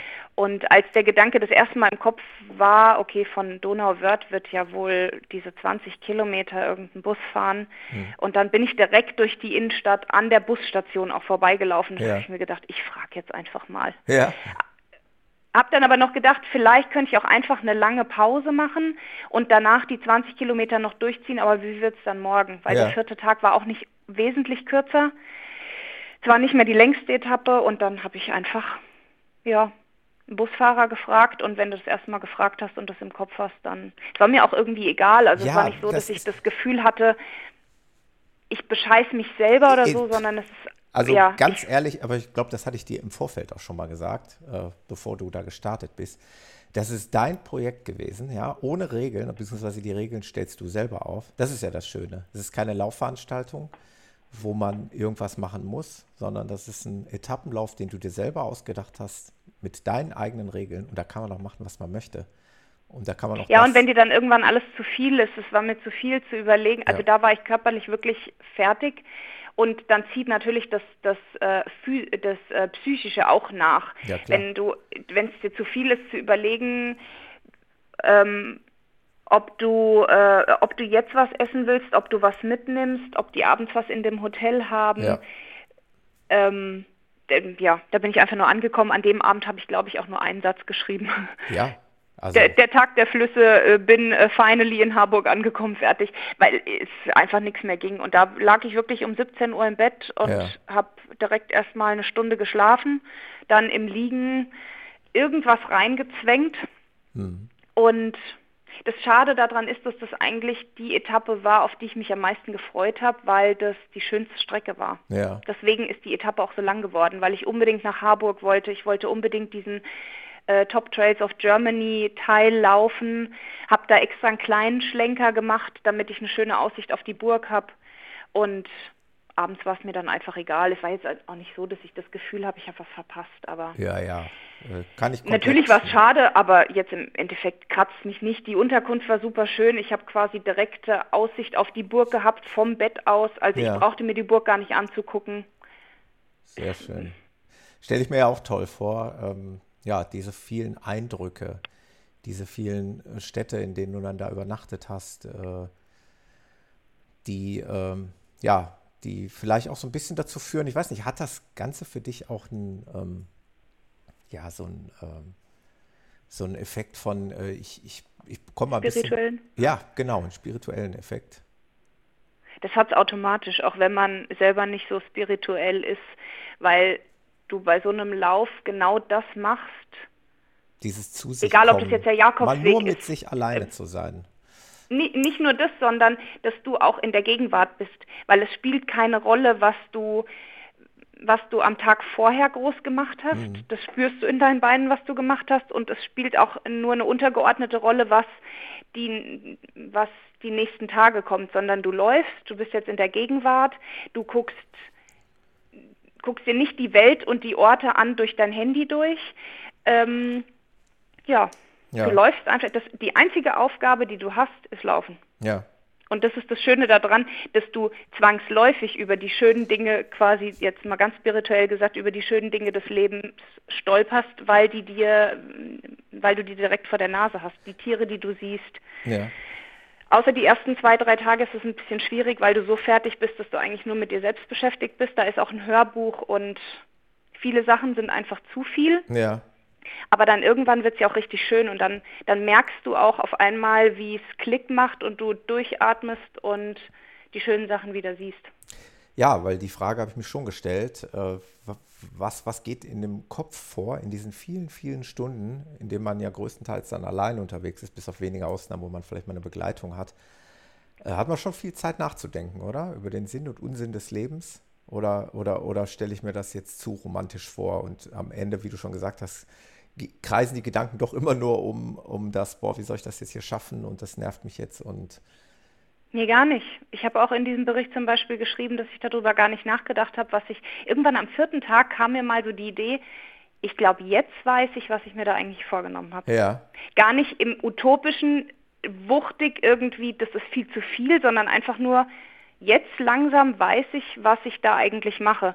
Weil am Anfang ist das ja alles nur eine Planung und dann läuft man und dann hat man den ersten Tag geschafft und denkt sich, geil, 62 Kilometer. Ja. Am nächsten Tag läuft man und denkt sich, krass, schon wieder mehr als ein Marathon. Ja. Und dann irgendwann merkt man, was man sich da eigentlich vorgenommen hat und was Etappenlaufen eigentlich ist. Das kommt so nach und nach. Ja. Aber Schön ist es, wenn dieses Durchatmen kommt und du dir denkst, eigentlich macht Laufen sogar richtig Spaß. Also das ist gerade keine Qual, sondern es macht gerade wirklich Spaß. Ja. Und dann rennt dich ein Reh fast über den Haufen und du denkst, wie ist das cool hier? Ja, ja das glaube ich. Das ist, äh, ich hätte nämlich jetzt äh, auch, ich hatte noch einen Punkt hier in meiner Liste, ob du ad hoc sagen könntest, was in dieser ganzen Tour also mittlerweile haben wir ja, glaube ich, auch schon so ein bisschen geteasert, dass du es geschafft hast. Ich glaube, so viel Spannung können wir jetzt rausnehmen. Deswegen, schon durchgesickert, oder? Genau, deswegen spreche ich jetzt von der ganzen Tour. Äh, gibt es prägende Erlebnisse oder Ereignisse, die dir hängen geblieben sind? Sind das solche Sachen, Begegnungen in der Natur oder sind, ist es der Kampf mit dir selber, mit, mit, mit deinem Ich, mental sowohl als körperlich? Äh, was, was sind die prägendsten Ereignisse einer solchen kann ich gar nicht sagen. Das sind jede Etappe ist irgendwie ein, ein Abenteuer. Ja. Je, war, es, es, es braucht wahrscheinlich Schöne auch ewig, um das zu verarbeiten. An so einem Lauf. Du hast ja gar keine Zeit, das zu verarbeiten. Ne? Nee, und das ist das Schöne. Ähm, du siehst so viel und jede Stunde ist ein neues Abenteuer. Was kommt jetzt als nächstes? Wo hm. esse ich heute Mittag? Wie hm. ist die Unterkunft heute Abend? Ist ja. die Burg wirklich so schön, wie ich mir gedacht habe? Ja kommt meine Schwester wirklich ja. heute Abend und so weiter. Ähm, so diese ganzen Sachen. Aber das genauso schnell wie diese Gedanken kommen, sind sie dann auch wieder weg, weil dann kommt der nächste Gedanke. Aber jeder Tag ist irgendwie ein Abenteuer. Also ich kann jetzt gar nicht sagen, was, was ja ein großes Highlight war. Ja. Also ich habe mir die, die äh, Donauwörth, nee, Dinkelsbühl zum Beispiel äh, nenne ich ein großes Highlight, weil es ein unheimlich schöner Tag war, ja. eine unheimlich schöne Stadt und weil es mir da richtig gut ging, weil ich glücklich eingeschlafen bin und glücklich aufgewacht bin ähm, und nicht weiß warum. Es war einfach ein schöner Tag. Deswegen würde ich das als Highlight nennen. Und es gab natürlich, weil du vorhin auch gefragt hast, ob ich so ein mentales Down hatte, mhm. das gab es natürlich auch, dass ich irgendwann gedacht habe, alles klar, jetzt reicht's, weil jetzt habe ich gerade keinen Bock mehr. Ja. Jetzt stinkt mir gerade alles. Dann konnte ich zwischendrin kaum mehr laufen. Am siebten Tag Dann hatte ich das kaum im Griff, kam am, am nächsten Tag bei der letzten Etappe dann das mit dem Schienbein dazwischen. Ja. Und dann weißt du irgendwann gar nicht mehr und dann habe ich mir zwischendrin auch mal gedacht, jetzt habe ich keinen Bock mehr. Aber es war nie so, dass ich mir gedacht habe, ich fahre jetzt direkt bis zu Hause vor die Tür, weil das wollte ich mir irgendwie nicht nehmen lassen. Also das war völlig außen vor, dass ich eine ganze Etappe aussetze ja. oder ganz nach Hause fahre. Also du das hast irgendwie nicht mehr gegangen. Im Kopf Teufelchen und Engelchen wahrscheinlich, ne? Ja, ja. Das kann ich mir richtig vorstellen. Äh, umso respektabler, wie gesagt, das kann man ja jetzt schon mal so als äh, Vorfazit ziehen, also respektabel, dass du das wirklich so 1A durchgezogen hast, äh, dass du da deiner Linie treu geblieben bist und das echt, echt hammermäßig durchgezogen hast. Und das Aha-Erlebnis kommt danach, dass du dir denkst, wie geil ist das, dass man mit so einem Mini-Rucksack, mit so wenig alleine zurechtkommt. Man braucht keinen Support, man braucht niemanden, ja. der einem das durchorganisiert, man braucht keinen Wettkampf und man braucht auch gar nicht den ganzen Tag Unterhaltung, Begleitung. Man braucht nicht viel und man kann das einfach laufen. Und wenn ich das sage, dann können das so viele andere, weil ich ja jetzt auch nicht ich laufe ja keine 100 Kilometer ja. in der Woche, das packe ich gar nicht von der Arbeit. Und dann denke ich mir, wenn ich das schaffe, dann können das so viele andere eigentlich auch machen. Wie geil ist das, was ein Körper eigentlich kann? Das ist das Schöne, dass, äh, warum wir hier so einen Podcast aufnehmen. Hatte ich ja eingangs gesagt, das kann Inspiration für den einen oder anderen sein, der vielleicht sowas auch mal probieren möchte und einfach von deinen Erlebnissen jetzt profitiert und äh, von deinen Erfahrungen. Du hast es gerade ganz kurz im Zwischensatz, und das ist einer der letzten praktischen Punkte. Ich muss noch mal einmal zu einem praktischen Element deines Laufs zurückkommen, äh, weil es mich einfach wirklich noch mal interessiert und vielleicht der eine oder andere Hörer sich fragt, ja, aber jetzt, wie genau hat sie das denn jetzt noch mal gemacht? Sie ist acht Etappen gelaufen und hat ja an den Unterkünften jetzt nicht irgendwie noch ein Paket stehen gehabt. Jetzt praktisch gesehen Wechselklamotten, T-Shirts, Laufshirts. Wie hast du das gemacht? Brauchst ja nichts. Da brauchst du ja eigentlich nichts. Also ich weiß jetzt nicht, ob ich sagen kann, mit dem Wetter hatte ich total Glück. Ja. Im Nachhinein, nachdem, nachdem jetzt hier die schweren Unwetter auch kamen und wirklich ähm, äh, Starkregen, ähm, Gewitter, hatte ich wahrscheinlich Glück. Zu dem Zeitpunkt habe ich gedacht, ich habe Pech, weil es einfach viel zu warm, viel zu schön und viel zu blauer Himmel war, ja. meiner Meinung nach. Aber wahrscheinlich hatte ich Glück, aber man braucht ja auch nicht viel. Ja. Klar, wenn du jetzt in den Alpen läufst, brauchst du ein bisschen mehr als ich, ich bin ja nur durch Deutschland gelaufen. Ja. Also was brauchst du? Du brauchst ähm, was Langes. Ähm, alles über 15 Grad brauchst du keine lange Hose. Du brauchst abends irgendwas, was du anziehen kannst, während du die anderen Sachen wäschst. Da ja. gibt es dann auch noch so Tricks, die mir viele gesagt haben, du sollst dich mit deiner Kleidung einfach unter die Dusche stellen, weil du dann quasi in dem Shampoo die Sachen schon gewaschen hast. Das habe ich jetzt nicht gemacht. Also ich hatte sogar noch Waschmittel dabei. Ja so Funktionswaschmittel, ganz mhm. wenig. Und ähm, du brauchst sonst nichts. Ich hatte einen kleinen, wie so ein, ja nicht Kulturbeutel, wie sagt man denn? Ja, so ein kleines Säckchen, was außen am Rucksack dran war, mhm. wo Kontaktlinsen, Flüssigkeit, eine Zahnbürste und sowas drin ist, aber ansonsten braucht man auch nicht viel. Ja. Ich meine, als Frau brauchst du einen Haargummi und eine Haarspange vielleicht, ja. vielleicht noch so ein Buff. Ja. Buff war sowieso wichtig wegen Mundschutz. Ja. Dann hast du die Kopfhörer, hast drei Kabel. Was mich noch gestört hat, dass ich drei Kabel gebraucht hat, weil Handy, Uhr und Kopfhörer sind alles drei unterschiedliche Kabel. Hm. Ein bisschen Versorgung, was ähm, ähm, Blasenpflaster und Medikamente angeht. Ja. Beziehungsweise die Elektrolyte. Aber ansonsten hatte ich immer nur Essen und Trinken für den Tag also dabei. Also so, so, richtig viel Wechselklamotten hattest du jetzt quasi nicht mit, ne? Also und an Wechselklamotten hatte ich sogar eher noch zu viel dabei, weil ich ein langes Shirt hatte, was ja. ich ab Tag 4 nicht mehr gebraucht habe, ja. weil es dann nur noch warm war. Das hatte ich aber die ersten zwei Tage an, also war es auch nicht unbedingt sinnlos. Dann hatte ich zwei T-Shirts, die hm. habe ich immer im Wechsel getragen, ja. wobei man das auch nicht bräuchte. Ich hatte noch ein Baumwollshirt für naja, abends zum also Anziehen. Ich möchte nicht in einem Shirt durchlaufen. ja, aber du wäschst es ja jeden Abend. Ja, ja, okay. Aber ist für die Bilder ist es natürlich blöd. Ist es denn dann trocken geworden wieder oder wie, wie? Das sind doch Funktionsshirts. Ja, ja. Das war alles bis zum nächsten Tag. Ja, gut, ich hatte eine Wetter, kurze Hose und zwei T-Shirts ja, und habe die cool. abends aufgehängt und mhm. die waren zwei Stunden später war cool. das T-Shirt schon trocken. Ja. guck mal, da spricht die praktische Frau. Ich habe hab mir jetzt mehr Gedanken dazu gemacht, hätte mich jetzt gefragt, das funktioniert, aber klar, ja, das geht natürlich dann auch gerade bei dem Wetter. Geht's schnell. Schuhe habe ich sowas wie, wie Flipflops gar nicht mitgenommen. ich hatte diese hätte ein Paar nicht. Schuhe, zwei Paar Socken. Dann läuft man da barfuß, ne? Dann, dann ist es halt so.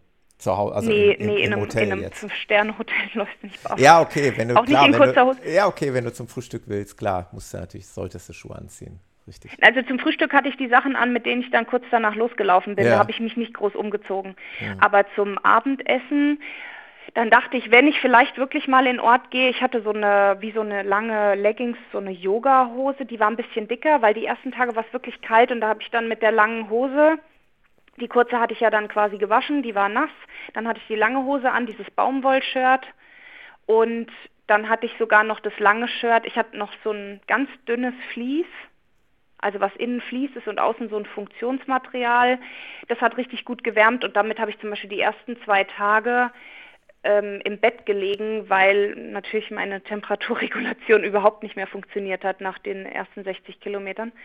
Und dann liegt man abends schlotternd im Bett, aber ähm, das ging alles super in den Rucksack. Ich hatte jetzt auch ähm. keinen Rucksack, wie die teilweise bei irgendwelchen Wüstenläufen dabei ja, haben. Ich, ich brauchte fragen. kein, kein Zelt, große Schlafsachen oder ja, so. Werden wir noch praktischer? Weißt du jetzt ad hoc, was das für ein Rucksack war? Wird vielleicht auch den einen oder anderen interessieren. Ist mir egal, ob wir hier Schleichwerbung machen oder nicht. Kannst du ruhig sagen?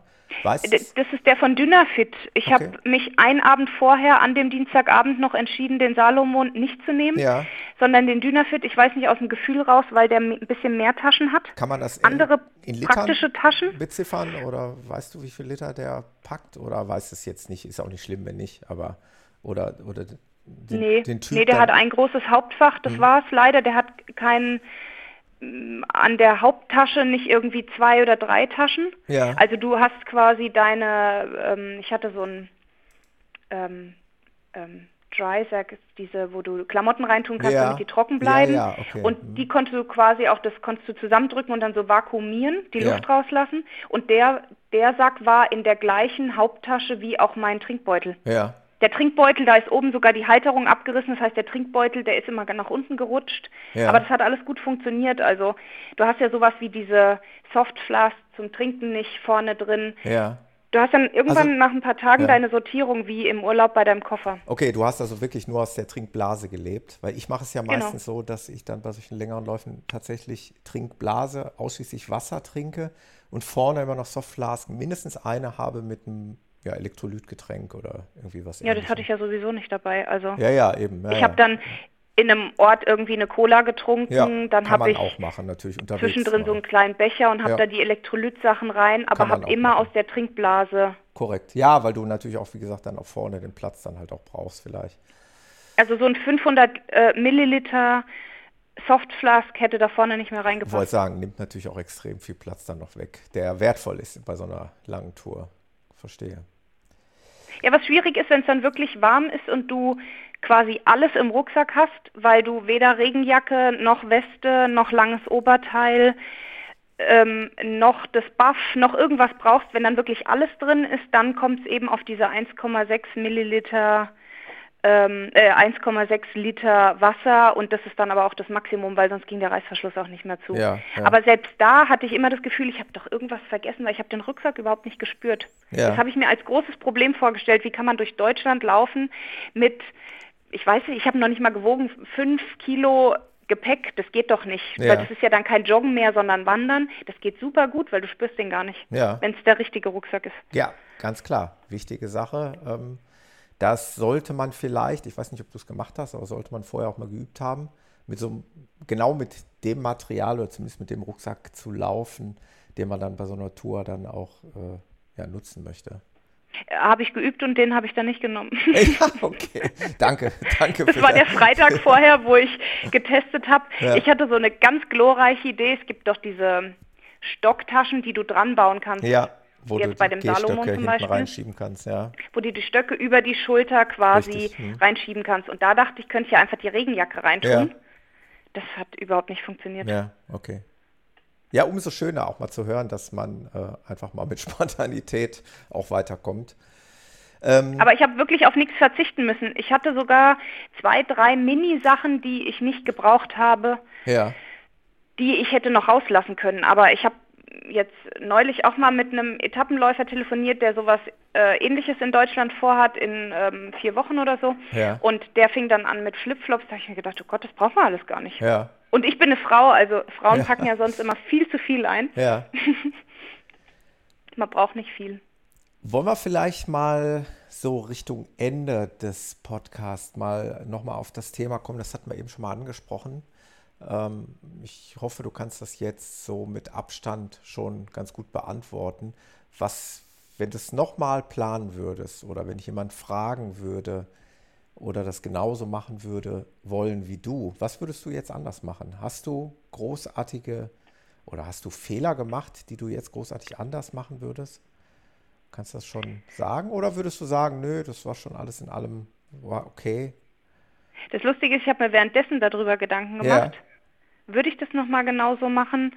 Was habe ich verkehrt gemacht? Während ich gelaufen bin, habe ich immer gedacht, ich würde alles genau so machen. Ja. Und jetzt so, Mit Abstand, jetzt ist es ja ne? drei Wochen her, ja. glaube ich. Nicht mal. Ähm, nee, heute sind es zwei Wochen, oder? Zwei Wochen ist es heute her, dass ich angekommen ja, bin. Ja, am 4. Wir wissen ja jetzt, dass ich schon angekommen bin. Am 4. Ähm, Juni, ne? Müsstest du müsstest angekommen sein. Am 3. Oder am 3. Ja, genau. Sind heute genau zwei Wochen. Ja. Mittwoch, Mittwochs bin ich angekommen. Danach, äh, jetzt so im Nachhinein kommen so ein paar Punkte. Ich würde tatsächlich drei, vier Wochen vorher äh, mal vier, fünf Tage hintereinander mit größerem Umfang laufen. Ja. Das würde ich machen, um das mal zu testen. Vielleicht auch mit dem Gepäck? Oder siehst du das nicht als notwendig? Nee, das jetzt nicht unbedingt. Okay. Ich würde einfach nur diesen Umfang, dass, ja. dass man weiß, wie sich anfühlt, morgens um 7 Uhr loszulaufen oder um 8 Uhr loszulaufen, wenn man am Abend vorher schon 40, 50 Kilometer gelaufen ist. Ja. Normalerweise bei einem, bei einem Wettkampf bin ich nicht diejenige, die den Umfang trainiert von dem Wettkampf. Also wenn ich einen 60er laufe, dann trainiere ich vorher keine 60er Strecken. Ja. Dann versuche ich in der Woche auf die Wochenkilometer zu kommen. Aber bei so einem Etappenlauf würde ich auf jeden Fall vorher testen, wie es ist, fünf, sechs Tage oder halt mal eine Woche durch jeden Tag einen größeren Umfang. Und wenn es nur 20 oder 25 Kilometer sind, ja. dass man sich daran gewöhnt und den Wochenumfang ein bisschen hochschrauben. Ja. Damit der Körper nicht aus, aus dem Trockenen raus von, ich sag mal, 50 Kilometer in der Woche auf einmal 400 laufen muss. Ja. Weil das ist dann in der Tat ein bisschen anstrengend. Ich glaube, damit hätte ich es mir leichter machen können, aber das war jetzt kein großer Fehler, weil ich habe es ja versucht. Ja. Ähm, und das zum Beispiel hatte mir auch der Hegu als Tipp gegeben. Ja. Ähm, dein Hegu quasi, der, der gesagt hat, vor so einem Lauf, zum Beispiel vor dem Transalpine, hätte er vier Wochen vorher fünf Tage mal einen größeren Umfang trainiert. Mhm. Das würde ich anders machen. Ich würde die Etappen, die letzten Etappen genauso sorgfältig wie die ersten planen. Ja. Dass ich wirklich dieses Mal frühzeitig damit anfange, dass ich schon eins, zwei Wochen vorher die fixen Etappen habe und nicht bis kurz vorher noch nicht genau weiß, wie ich laufe. Ja. Einfach nur für meinen Kopf.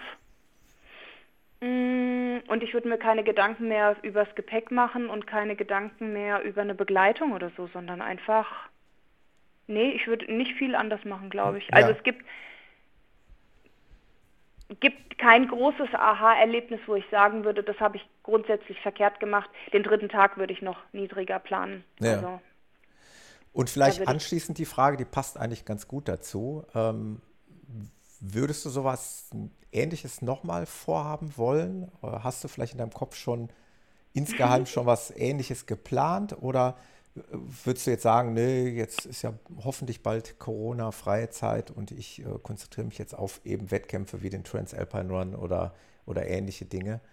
Nee, ich habe tatsächlich schon Spinnereien im Kopf. Hast schon Spinnereien, brauchst du ja nicht unbedingt auch direkt hier kundtun, aber grundsätzlich ähnliche Sache, mehrere Etappen oder wie? Ja, im, im Prinzip, äh, das ist ja kein großes Geheimnis, ja. denn das werde ich zu 80, 90 Prozent machen, wenn nichts Großes dazwischen ja. kommt. Ähm, der Transalpine, äh, der TAR wurde abgesagt, ich glaube ein, zwei Tage bevor ich losgelaufen ja. bin. Und ich bin zurückgekommen und habe mir gedacht, das hat so gut funktioniert. bis auf diese kleinen Tiefs, dass ich das auf jeden Fall nochmal machen möchte. Okay, ja. als nächstes laufe ich ähm, zu uns äh, in den Ort nach Südtirol. Ah, okay. Also das ist jetzt schon fix geplant. Ja. Die Etappen werden ganz anders ausfallen und jetzt bin ich natürlich am überlegen, wie plant man das mit Höhenmetern. Ja. Und vor allen Dingen da wird es mit dem Gepäck wahrscheinlich schwieriger. Äh, ja, da wird alles ein bisschen anders. Also den, den Lauf nochmal eins zu eins umzusetzen auf eine andere Strecke, das habe ich jetzt so nicht. Ja. Aber ähm, ich habe jetzt für Juli und für August schon Pläne. Das im August könnte sein, dass das wegen Corona leider nicht funktioniert. Aber da habe ich zumindest schon die Strecke und den Urlaub für. Ja. Und das im Juli, das wird eigentlich stattfinden, ja. Ja. Einmal ähm, in vier, eventuell fünf Etappen bis nach Südtirol. Cool. Mal gucken, ja. Äh, das ist ein ganz großes Ding, das muss man eigentlich, also Etappenläufe sind irgendwie meine neu gewonnene neue Leidenschaft. Leidenschaft. Auch sehr schön, ja. Ja, vor allen Dingen, wenn man nicht reisen kann, ist das einfach was Neues, was man machen kann, wobei man auch was erlebt und ja. reist. Ja, absolut. Ich versuche mich da auch mal inspirieren zu lassen. Äh, klingt, klingt interessant. Ich möchte da gerne einmal die Fakten nochmal zusammenfassen, damit wir äh, für denjenigen, der es jetzt nicht ganz verstanden hat, äh, einfach nochmal zusammenfassen, was du gemacht hast. Also du bist acht Etappen gelaufen. Das waren dann im Endeffekt 355 Kilometer. Und was man irgendwie auch nicht unterschlagen darf, ist, dass du auch nicht unbeachtliche Höhenmeter absolviert hast. Also klar, über acht Etappen wenn man das jetzt teilt, aber trotzdem waren es etwa 3500 Höhenmeter, die du da auch noch bewältigt hast. Also es ist ja jetzt nicht auch stockflach gewesen. Ne? Nee, stimmt. Also von daher. Was man gar nicht glaubt. Ja, also schon, schon eine wirklich äh, sportlich große Herausforderung, die du da bewältigt hast. Ähm, du hast es eben auch schon mal erwähnt, es wird eventuell auch, weiß ich nicht, für die geneigten Hörer und für die Facebook-Freunde oder überhaupt äh, so Social-Media-Freunde oder die echten Freunde, wird es einen Bericht geben? Kann man den dann irgendwie und irgendwo auch lesen von dir? Also in schriftlicher Form? Also ich wurde dann direkt bei Facebook angeschrieben, ob ich Interesse hätte, einen Bericht zu schreiben. Ja. Und das ist ein internationales äh, Magazin, das Trail Runner World Magazine heißt das. Ja. Die haben im Moment, meine ich, keine, also weniger Printauflagen, sondern das ist einfach ein Online-Magazin. Ja. Und für den habe ich jetzt einen Bericht geschrieben. Der Bericht steht auch. Ich muss ihn im Prinzip nur noch auf Englisch ähm, einmal ähm, durch den umformen. Translator laufen lassen. Dann nee, ich lustig. will schon versuchen, das mit meinen eigenen Worten zu finden. Da sind Worte dabei, lustig. die man natürlich in seinem Humor auf Deutsch Klar. formuliert. Ja, die, die, sich auf Englisch wahrscheinlich ja. ganz anders anhören, aber ich versuche es einfach mal ja. und dann muss ich gucken, ob ich den, ähm, den deutschen Bericht vielleicht nochmal irgendwo, ähm, ja, ja mal, mal, mal gucken. Ansonsten kann man ja durchaus sagen, äh, wer mal ein paar Bilder dazu sehen will, der darf sich natürlich auch mal dein Strava-Profil anschauen. Ähm, da gibt es äh, ein paar schöne Eindrücke, ein paar schöne Bilder von dir, von jeder einzelnen Etappe.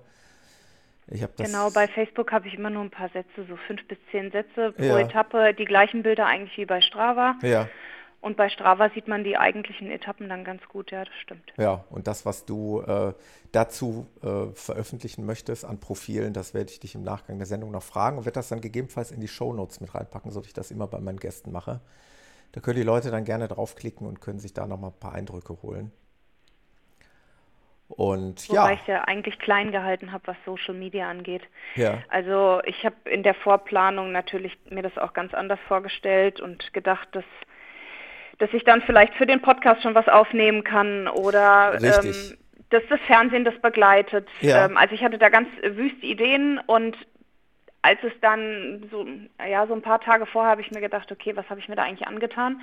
Und während dem Laufen wäre es gar nicht möglich gewesen. Ja. Also das ist, die Abende, die gehen so schnell rum, dass du um 16, vielleicht 17 Uhr in der Unterkunft ankommst, dann wäschst du deine Sachen, dann ja. isst du was, dann duschst du und dann legst du dich ins Bett. Da ist nichts mehr mit nee. groß Social Media ähm, Pflege. Klar. Genau. Die also Gedanken waren ja zwischenzeitlich mal so, ob, ja, ob ich vielleicht aus von dir erhaltenen WhatsApp-Nachrichten, die du mir vielleicht hättest explizit rübergeschickt, hätten wir da vielleicht auch was draus machen können. Dann hätten wir jetzt quasi noch O-Töne gehabt von der Strecke.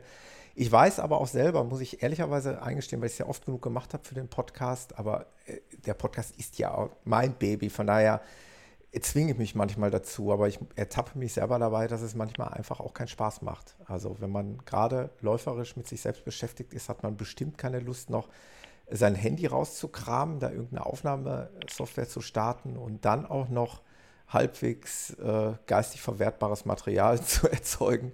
Das ist, ist nicht so einfach. Und von daher haben wir davon Abstand genommen, was ich absolut äh, nachvollziehen kann. Eine andere Alternative wäre gewesen, das hatten wir auch mal kurz in den Raum gestellt, dass ich dich hätte mal ein Stück begleitet. Aber das wäre für mich vom, vom Aufwand her auch extrem hoch gewesen. Aber Punkt A äh, ist es halt weit weg von mir zu Hause. Punkt B bist du One-Way-Strecken gelaufen. Das heißt, ich hätte irgendwie ein Problem gehabt, irgendwo zu starten und dann irgendwie wieder zurück zu meinem Auto zu kommen.